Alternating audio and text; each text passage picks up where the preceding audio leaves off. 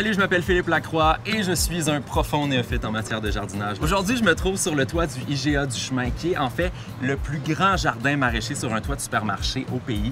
J'ai le plaisir d'être avec Tim, qui est un maraîcher d'expérience. Dis-moi, qu'est-ce qui est le plus facile à faire pousser pour un débutant comme moi? Moi, je avise toujours aux débutants de commencer avec quelque chose de facile. Donc, on parle de verdure, des, des laitues, euh, peut-être un petit plant de tomate sur le balcon ou dans des pots là, près de la fenêtre. Par exemple, sur un balcon, est-ce qu'il y a des manières euh, plus optimales de planter nos fruits, nos légumes?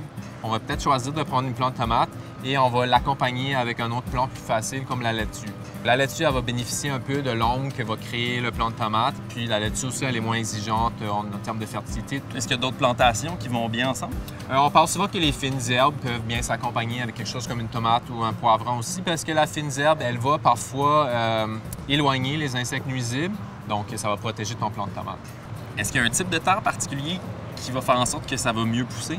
Ne pas choisir une terre de jardin ou de ce qu'on appelle une terre noire. Et ici, tu sais, j'ai un petit terreau léger qu'on appellerait terreau d'empotage. On voit qu'il y, a des trucs blancs, on dirait de la styromousse, c'est de la perlite. Ça va aérer le terreau, donc les plants ils vont mieux pousser là-dedans.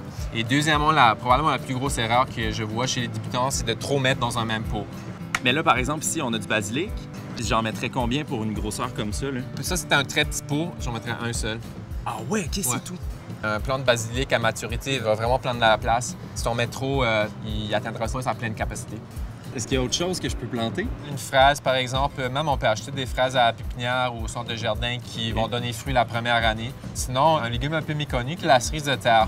C'est un gros plant, mais ça va produire énormément de petites cerises de terre que vous allez récolter, comme le nom l'indique, lorsqu'elles tombent par terre. Ça a l'air beaucoup plus simple que ce que je croyais finalement. Je pense que je vais m'aligner pour un bon pot, de la bonne terre, basilic, un petit plant de tomate, puis tout devrait bien aller.